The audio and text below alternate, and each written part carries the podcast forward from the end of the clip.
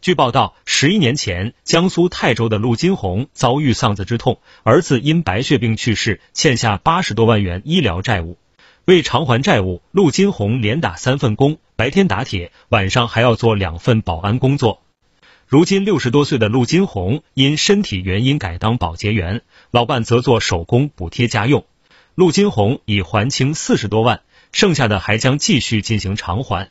陆金红说。不能赖人家一分钱，差一厘都要还。听头条，听到新世界，持续关注最新资讯。